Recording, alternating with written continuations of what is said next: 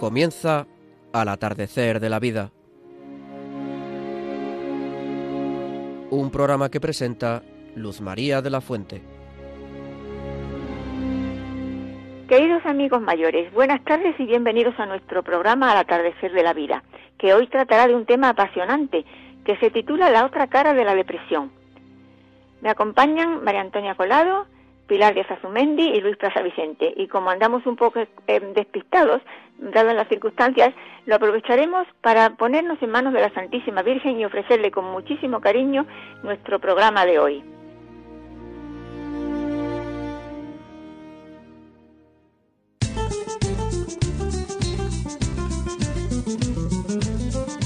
Queridos amigos, os decimos a continuación el contenido de nuestro programa de hoy. Seguidamente y relacionado con el tema de hoy, haré un breve comentario titulado Luces Rojas en nuestra vida. A continuación, entrevistaremos al doctor Manuel Gurpegui. Y, luego tendremos nuestra querida tertulia familiar a cargo de María Antonia Colado, Pilar de Azumen y Luis Plaza Vicente, que tratará sobre el título de nuestro programa La otra cara de la depresión. Llegamos así a la despedida, encomendándonos a la Virgen en la espera del Niño Dios y en el próximo domingo de Adviento que celebraremos mañana, si Dios quiere.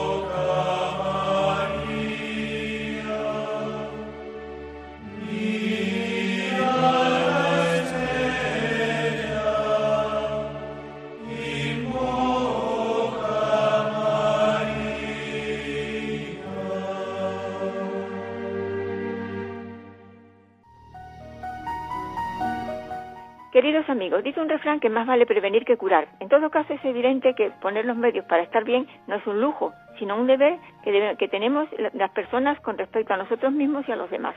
Sin embargo, cuando una persona está triste, no tiene ganas de nada, se siente solo, angustiado, falto de motivación, esa persona con frecuencia camina resignada por la senda de la desilusión, convencida de que en la vida y sobre todo en la vejez no hay, no hay otras alternativas. No se da cuenta de que en su vida se ha encendido una luz roja, una señal de peligro.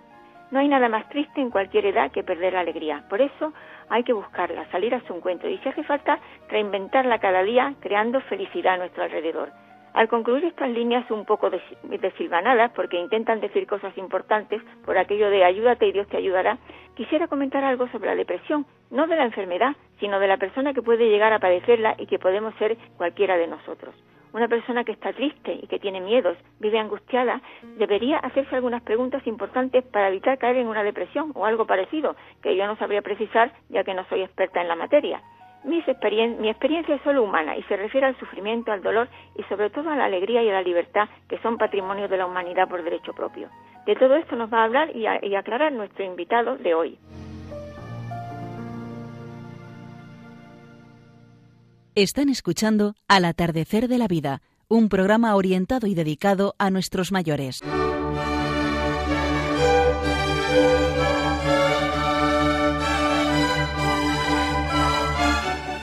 Vamos a entrevistar ahora a don Manuel Gurpegui, médico psiquiatra, que nos hablará sobre la importancia de cuidar nuestra salud en general, como conviene, y muy especialmente nuestra salud emocional, para estar bien por dentro y por fuera, teniendo en cuenta que somos personas en todas las edades de nuestra vida y que por tanto tenemos la responsabilidad de cuidarnos y de valorar mucho la atención y el cuidado de los médicos y de quienes nos ayudan con su cariño a crecer como personas a pesar de la edad. Buenas tardes, doctor. Una pregunta importante. ¿Se puede heredar la tendencia a la depresión? Sí, de hecho se hereda la tendencia a la depresión, pero esa herencia no es como heredar el ser rubio o ser moreno. O sea, se hereda una predisposición mayor o menor. Está comprobado en estudios de familias que se acumula en familias, ¿no? Una persona con depresión, eh, sus hermanos tienen más probabilidad de tenerla que cuando en la familia no hay nadie con depresión, por ejemplo, ¿no? Y lo mismo con padres a hijos. Pero insisto que no es una herencia mm, para que todos me entiendan como ser rubio o ser moreno. O sea, una mayor propensión. Entonces, es un factor entre otros muchos pero no totalmente, porque tiene que eh, juntarse con otras circunstancias, por ejemplo, estrés grave y prolongado, o otras circunstancias que provocarán la depresión, el trastorno depresivo. ¿Se puede prevenir o eliminar con, con fuerza de voluntad esa propensión o ese estado de ansiedad y tristeza? Está muy extendida entre la gente la idea de que hay que poner fuerza de voluntad y eso daña mucho al que está enfermo, al que está con depresión le hace mucho daño. El que la gente le diga, pon de tu parte, esfuérzate, ¿Qué más quisiera la persona enferma que poder poner de su parte? Es decir, que eso es un comentario absurdo y dañino. ¿eh? O sea, que cuando uno está mal, pues su, voluntad pues está debilitada. Lo mismo que cuando uno se le rompe un hueso de una pierna, no puede salir corriendo. Así que, eh, y dice esa propensión, estado de ansiedad o tristeza. Bueno, hay que decir que la tristeza es el núcleo de la depresión, pero existe una tristeza sana también, ante circunstancias de pena o de pérdida, pues es sano estar triste. Ahora bien, a veces la tristeza adquiere una dimensión, una intensidad y una duración que es desproporcionada. Entonces decimos que es una tristeza patológica y probablemente es el núcleo de un trastorno llamado depresión. También alude usted a ansiedad. La ansiedad es otro fenómeno distinto de la tristeza, es otro, eh, digamos, otra emoción básica. Y hay ansiedades que son sanas y hay ansiedades patológicas también. Y hay una serie de trastornos llamados trastornos de ansiedad también. Y la depresión, mm, de manera no infrecuente, se asocia a veces con ansiedad, mm, relativamente frecuente. Y es todavía un poco más eh, perturbadora la depresión ansiosa que la depresión sin ansiedad.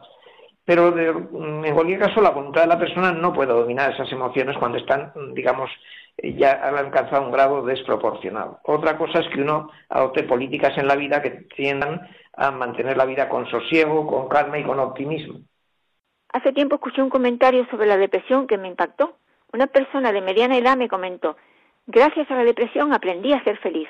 ¿Es posible? ¿Y por qué? Bueno, pues no me sorprende del todo que alguien dijera esto, porque a veces experiencias de enfermedad, incluida la enfermedad depresiva, pueden dar la oportunidad de experimentar la vida con una dimensión que uno no se había imaginado antes. Y adquiere una mayor capacidad de apreciar la salud cuando está bien y apreciar las ventajas que tiene la vida, sobre todo cuando sale de la depresión. Y también ver pues, la vida con otro realismo. Algunos investigadores desde la perspectiva psicológica han venido a decir que la gente sana tiene una especie de idea delirante de bienestar y que como si los depresivos, las personas en estado depresivo, pues fueran más realistas. Pero en fin, no, eh, esa persona cuando dice esto yo creo que es que ha experimentado las cosas de una manera tal que ha apreciado otros matices de la vida que antes no se daba cuenta. ¿no? Y entonces, al final, una enfermedad ha supuesto, además de un sufrimiento, ha supuesto también un enriquecimiento personal. Es cierto que la vida sonríe a las personas que hacen lo posible para ser felices y dan gracias a Dios. ¿Es verdad? Bueno, esto es una cosa curiosa, ¿no? Eh, habrá habido usted la expresión a veces que se dice que cuando uno mm, dice algo acerca del futuro, es posible que se convierta eso en una profecía autocumplida. Cuando uno cree que las cosas le van a ir muy bien, pues le van mejor.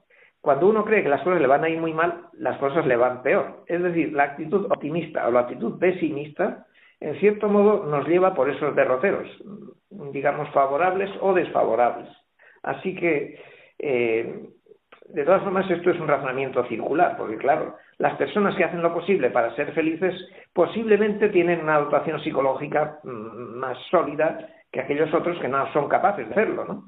Y también usted incluye el comentario de dan gracias a Dios. La actitud de agradecimiento a Dios o a nuestros semejantes, pues significa una disposición del estado de ánimo, de la voluntad, en fin, de la interioridad de la persona que coloca en una posición favorable. Es más fácil ser feliz cuando uno da gracias, porque reconoce para dar, hay todo un arte de dar gracias. Lo mismo que hay un arte de regalar, de hacer un regalo a alguien, hay un arte de recibirlo dando gracias, ¿no? Y mm, cuando cualquiera de nosotros hace un regalo, le alegra mucho que la otra persona se muestre contenta del regalo que le hemos hecho. Por lo tanto, cabe suponer que Dios también se alegra de que nosotros agradezcamos sus numerosos dones, ¿no? Y por lo tanto, pues una persona en esa disposición, de todas formas la pregunta lleva truco, porque claro, eh, juega con ventaja la persona que tiene esa disposición interior. Es importante no saltarse las etapas de la vida que Dios nos concede, porque todas son buenas, incluso necesarias.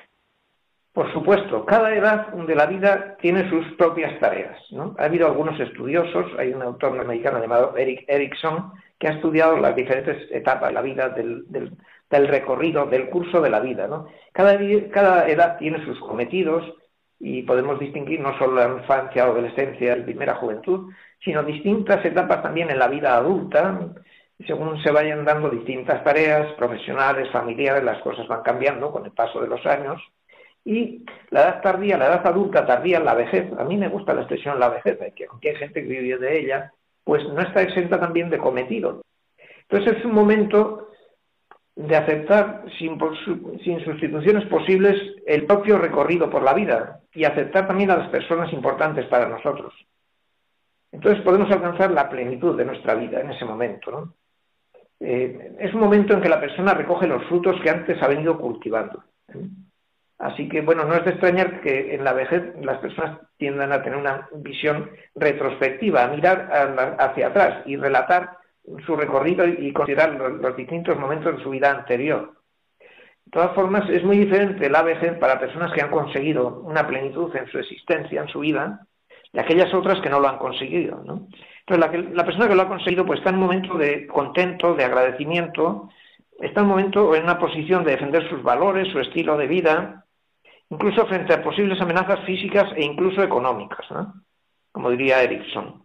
Entonces la persona vieja, digamos, por años, mantiene un espíritu joven, ¿no? Porque se identifica con proyectos que son duraderos en el tiempo. En cambio, quien no ha conseguido esto, pues está en una actitud derrotista y mm, a veces cercana a la desesperación y tiene más miedo a la muerte, por lo general, que aquella otra persona que tiene una visión optimista y con un sentimiento de plenitud de su vida anterior. Así que esa etapa también es necesaria.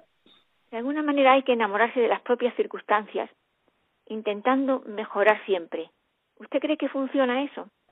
Yo creo que uno no se, enamora, no se enamora de las circunstancias, uno se enamora de las personas o de los grandes proyectos eh, o incluso pues de la belleza de un lugar, pero de las circunstancias, uno se adhiere o acepta las circunstancias, las hace propias o las incluye dentro del reto de nuestra vida de cada día Así que a mí me parece un poco excesivo eso de enamorarse de las propias circunstancias. Uno acepta las circunstancias y las afronta y responde y las aprovecha, digamos, ¿no? Intentando mejorar siempre, ¿no? O sea que es la, actitud optimista es la que funciona. Si quiere, a propósito de esto, le cuento una investigación muy famosa que se publicó hace unos 20 años. Unos investigadores norteamericanos de psicología social eh, hicieron el estudio que se conoció como el estudio de las monjas era una serie de, mujeres que habían entrado en una congregación religiosa dedicada a la enseñanza en Estados Unidos y Canadá, que escribían una autobiografía de dos o tres páginas cuando entraban a la congregación. Eh, entonces, estos investigadores recibieron el permiso pertinente, etcétera, investigaron esos papeles, los analizaron, los puntuaron y de manera ciega, es decir, sin saber a quién pertenecen, comprobaron luego cuánto habían vivido esas personas. Pues fíjese, las personas optimistas habían alcanzado la edad de 80 eh, años en un 76%, mientras que las personas que no eran optimistas solo alcanzaron esa edad en un 46%. Es decir, un dato duro y una diferencia muy significativa desde el punto de vista estadístico. Algo muy importante, el papel de las virtudes. Ayudan a madurar y forman parte importantísima de la otra cara de la depresión para superarla y para ser felices. Las virtudes son disposiciones para la acción, vienen a ser actitudes, son hábitos, hábitos para el bien, porque también están los vicios, que son hábitos para el mal. ¿no? Entonces, esos hábitos para el bien, esas disposiciones, esas, digamos, destrezas, habilidades que la persona desarrolla, por supuesto que ayudan a madurar y forman parte de, digamos, de, del tesoro que lleva la persona, de sus recursos, recursos personales para hacer frente a la vida. Eh, y eso lo llevan puesto, eso no se lo puede quitar alguien. Eh, no se lo puede quitar ni Hacienda, ni, ni un ladrón con, a punta de pistola, en fin, nadie se lo puede quitar, eh, esa, porque son las virtudes, esas disposiciones. Entonces, eso coloca a la posición en, en, una posición de ventaja. Por lo tanto, sí que seguro que ayudarán a superar en el caso de que llegue la depresión o lleguen circunstancias adversas que para unos desencadenarán depresión y para otros no. Y por supuesto ayudarán a ser felices, entendiendo por felicidad alcanzar las propias metas, eh, en fin, acercarse en lo máximo a la, a la verdad, a la belleza y al bien, y compartirlo con personas para nosotros significativas. Muchísimas gracias doctor Gurpegui, por este rato tan, tan feliz que hemos pasado con usted y lo que creo que hemos aprendido, porque esto es algo que mucho quedará de toda esta conversación que hemos tenido. Muchísimas gracias y hasta pronto.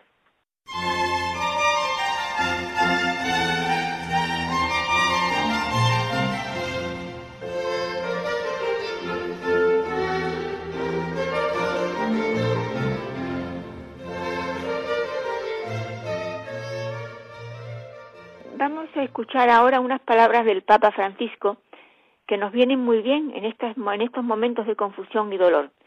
En la voz de José Juan Quesada Molina. Adelante, José Juan. Visión cristiana de la debilidad. Palabras del Santo Padre Francisco. El mundo no será mejor cuando esté compuesto solamente por personas aparentemente perfectas, por no decir maquilladas entre los seres humanos sino cuando crezca la solidaridad, la aceptación y el respeto mutuo. No existe solo el sufrimiento físico. Hoy una de las patologías más frecuentes son las que afectan al espíritu. Es un sufrimiento que afecta al ánimo y hace que la persona esté triste porque está privada de amor. Es la patología de la tristeza. La felicidad que cada uno desea, por otra parte, puede tener muchos rostros, pero solo puede alcanzarse si somos capaces de amar. Es siempre una cuestión de amor, no hay otro camino. El modo en que aceptamos el sufrimiento y la limitación es el criterio de nuestra libertad de dar sentido a las experiencias de la vida, aun cuando nos parezcan absurdas e inmerecidas. No nos dejemos turbar, por tanto, de estas tribulaciones. Sepamos que en la debilidad podemos ser fuertes. Muchísimas gracias, José Juan Quesada Molina, por tu colaboración y por estas palabras del Papa que nos has facilitado.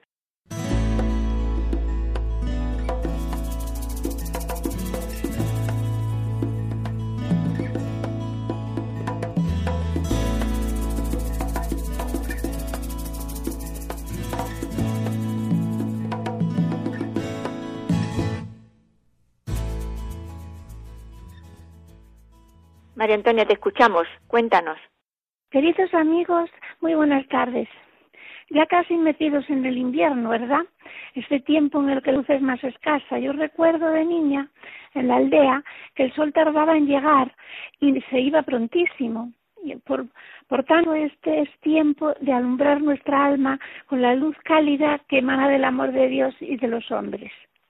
Luz María nos ha propuesto que hablemos de la otra cara de la depresión, y a mí en particular esta palabra me infunde un gran respeto.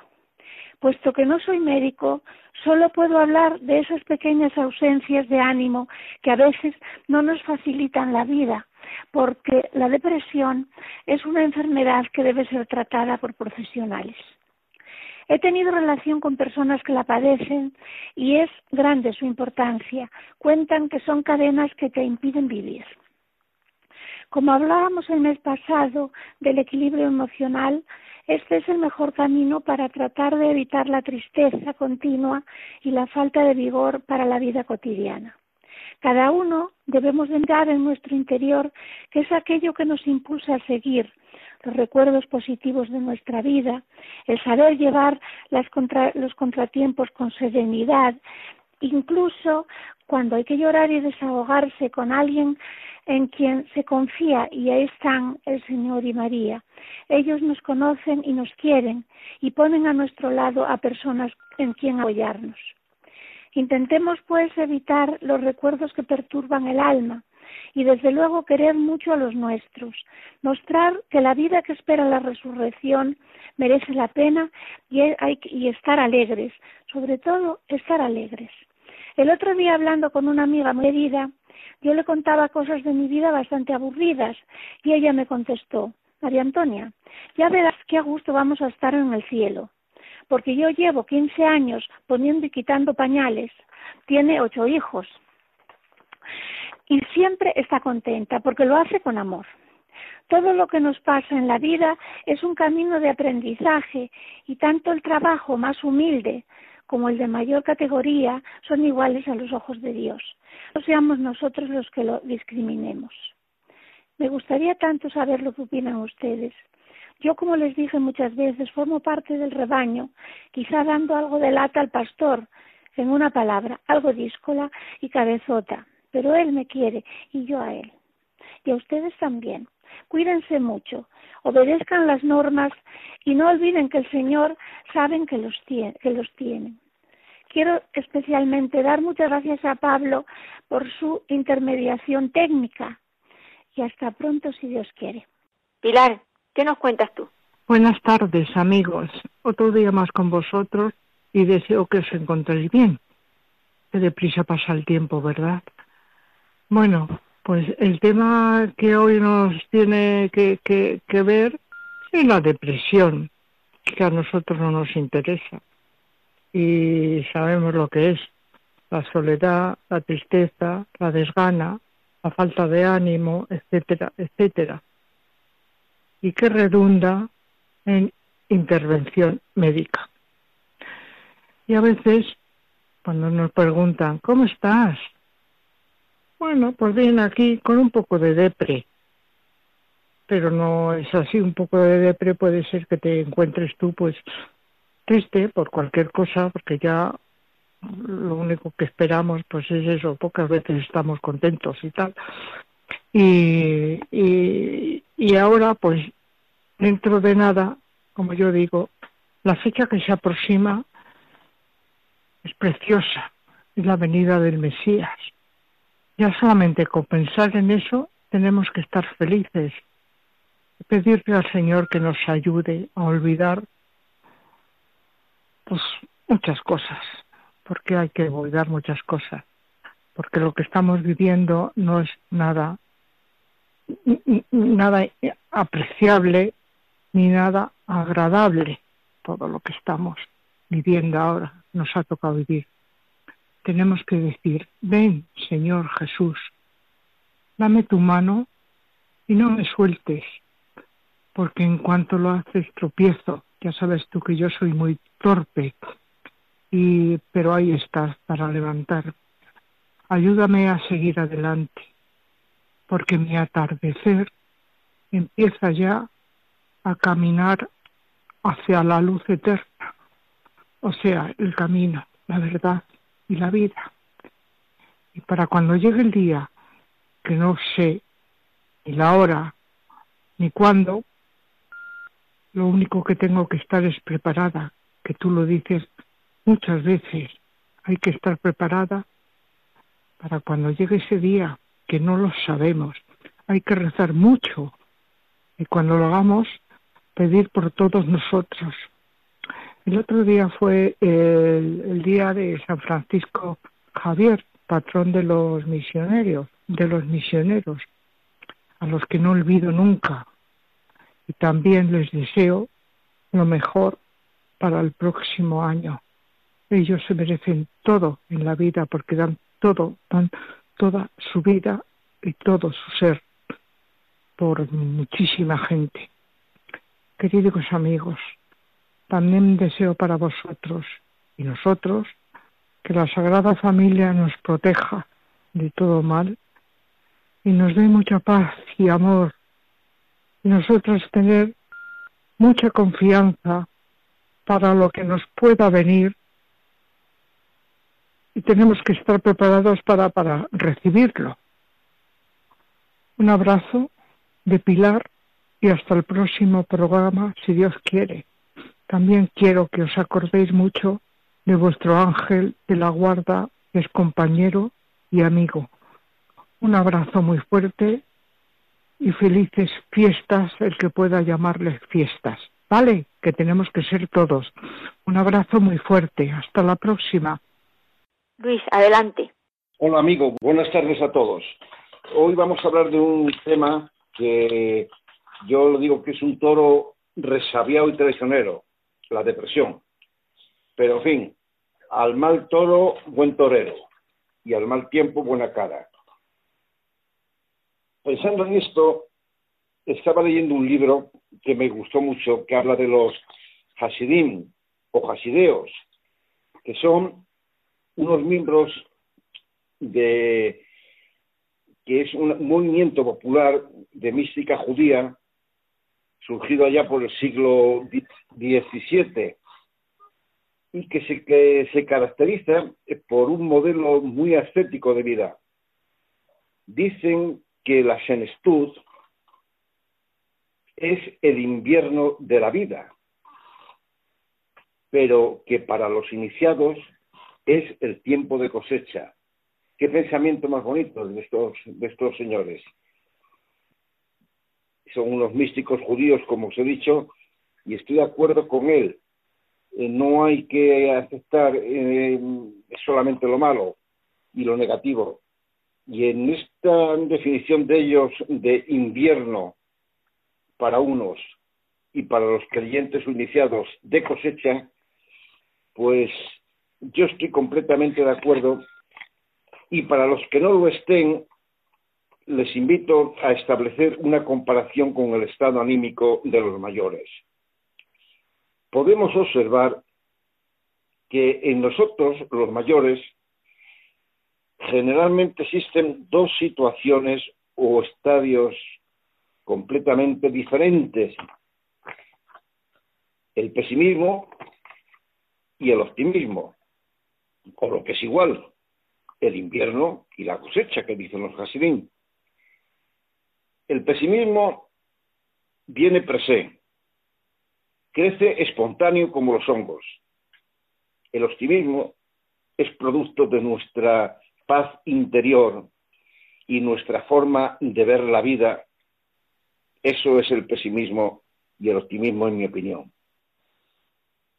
Cuando tenemos la dicha de poseer este don, pues realmente es un don el optimismo, debemos hacer partícipes a todo aquel que nos rodea de ello, sin aplicar ninguno de los prejuicios discriminatorios que los humanos nos hemos inventado, como son la raza, el credo, ideas políticas, etcétera, etcétera, sino al contrario, aplicando ese título que nos hermana, ser hijos de Dios, que es Padre de toda la humanidad. Cuando preguntamos a alguno de nuestros mayores, oye, ¿cómo estás? Te suele responder, lleno de goteras. Pues muy bien, no debemos olvidar que por los agujeros de esas roteras es por donde sale a chorros el río de nuestra experiencia, que va a fertilizar la sequedad de la inexperiencia de los más jóvenes. Por lo cual, estamos muy obligados a mantener incólumes dichos chorros y que no se contaminen con medias verdades y mentiras piadosas, por muy convenientes que nos pudieran parecer, pues una mala información, por ejemplo, de lo que ha sido en nuestra vida,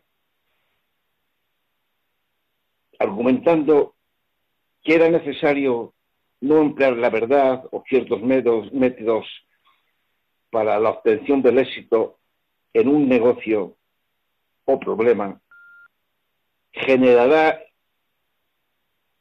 inconveniencias en la conducta de nuestros jóvenes interlocutores.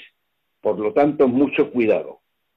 Sobre todo honestidad, honradez y una aclaración justa de todos los problemas como se han resuelto, aunque tenga que ser en perjuicio de nuestro de la opinión que tiene formada de nosotros. Porque si no, le estamos haciendo un flaco favor. Y en este orden del pesimismo, quiero decir que nadie piense que porque sea triste o porque le van mal las cosas se van a morir o porque es viejo. Porque la muerte y la vejez no son sinónimos. La muerte puede presentarse en cualquier momento, pero solo la vejez le llega a los bienaventurados, aunque no todos los que viven estos años lo entiendan así. Lo importante en la vida no es la edad, lo importante es la forma de envejecer. Debemos renunciar a la vida que nos hemos preparado o pensado para aceptar y disfrutar la vida que en realidad nos aguarde o que el destino nos haya deparado. Tenemos que estar preparados para los problemas venideros, porque para la paz y la calma está eh, acostumbrado todo el mundo. Mirad, los gerontólogos, que son los médicos que se ocupan de los que pertenecemos a la edad de la cosecha, dicen que hay tres tipos de vejez. Los viejos viejos, perdón, los viejos jóvenes, desde 65 a 74 años. Los viejos viejos, de 75 a 84. Y los viejos viejísimos, de 85 en adelante. Esto es cierto que es un estudio de los eh, gerontólogos, no es de mi cosecha propia. Estos, estos tres periodos de tiempo tienen varias cosas en común, pero en cambio tienen una que los separa, que es diametralmente opuesta de, de los unos de los otros, que es la consideración que cada uno tiene al valorar su propia edad. Mirad, el doctor Marañón, eminente médico español y gran literato, decía, el ser humano tiene la edad de sus arterias. En cambio, Platón decía que cuando decrece la visión física, se agudiza la visión espiritual. Yo estoy particularmente más de acuerdo con, con Platón. Y por eso tengo una frase muy particular que os regalo, que en mi opinión el ser humano tiene la edad de su espíritu. Y como inyección de optimismo, os dejo estos versos meditadlos. Un año más. No mires con desvelo la carrera veloz del tiempo alado. Un año más en la virtud pasado, un año es más que te aproxima al cielo. Amigos, feliz salida y entrada de año, Pedid Navidad, nada de felices fiestas, pedid Navidad porque nos nace la vida, la alegría, la salvación, nos nace el mismo Dios hecho hombre. Que Él nos bendiga a todos. Un abrazo.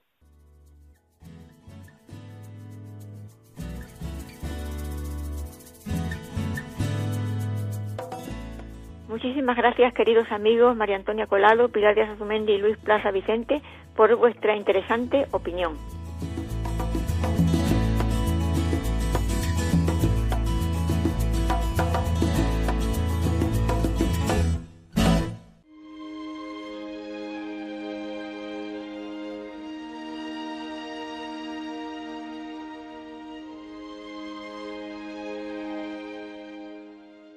Amigos mayores, nos despedimos de vosotros hasta el año que viene, si Dios quiere. Os deseamos una feliz Navidad y un año nuevo lleno de buenos propósitos, de alegría y de amor.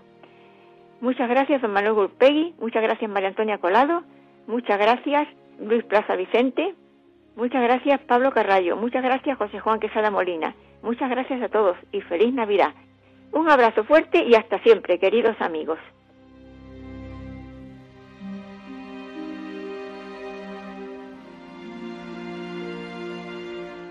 Han escuchado Al atardecer de la vida.